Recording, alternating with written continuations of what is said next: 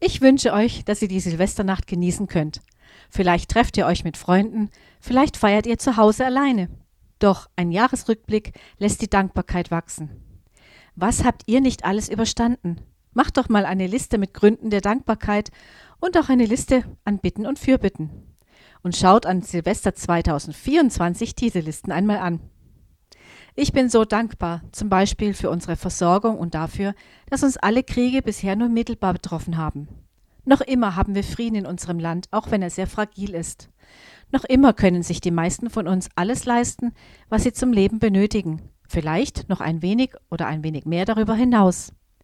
Noch immer haben wir eine funktionsfähige Regierung und wir sollten beten, dass die so bleibt. Auch wenn die politischen Meinungen über deren Entscheidungen auseinanderklaffen.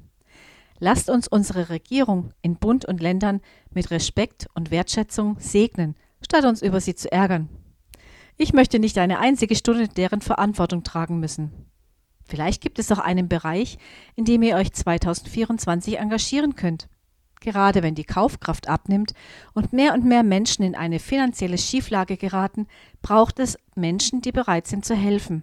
Und zwar nicht nur vor Weihnachten, sondern das ganze Jahr über konsequent und zuverlässig.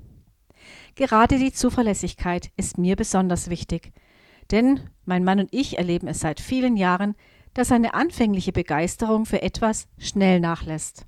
Und wie oft wir erlebt haben, dass Christen und Christinnen uns im Stich gelassen haben, auch in schweren Zeiten, das kann ich gar nicht mehr an einer Hand abzählen.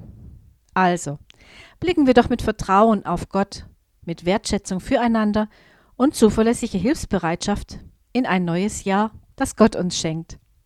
Ich wünsche euch einen guten Start und ein gesegnetes, vertrauensvolles und gutes 2024.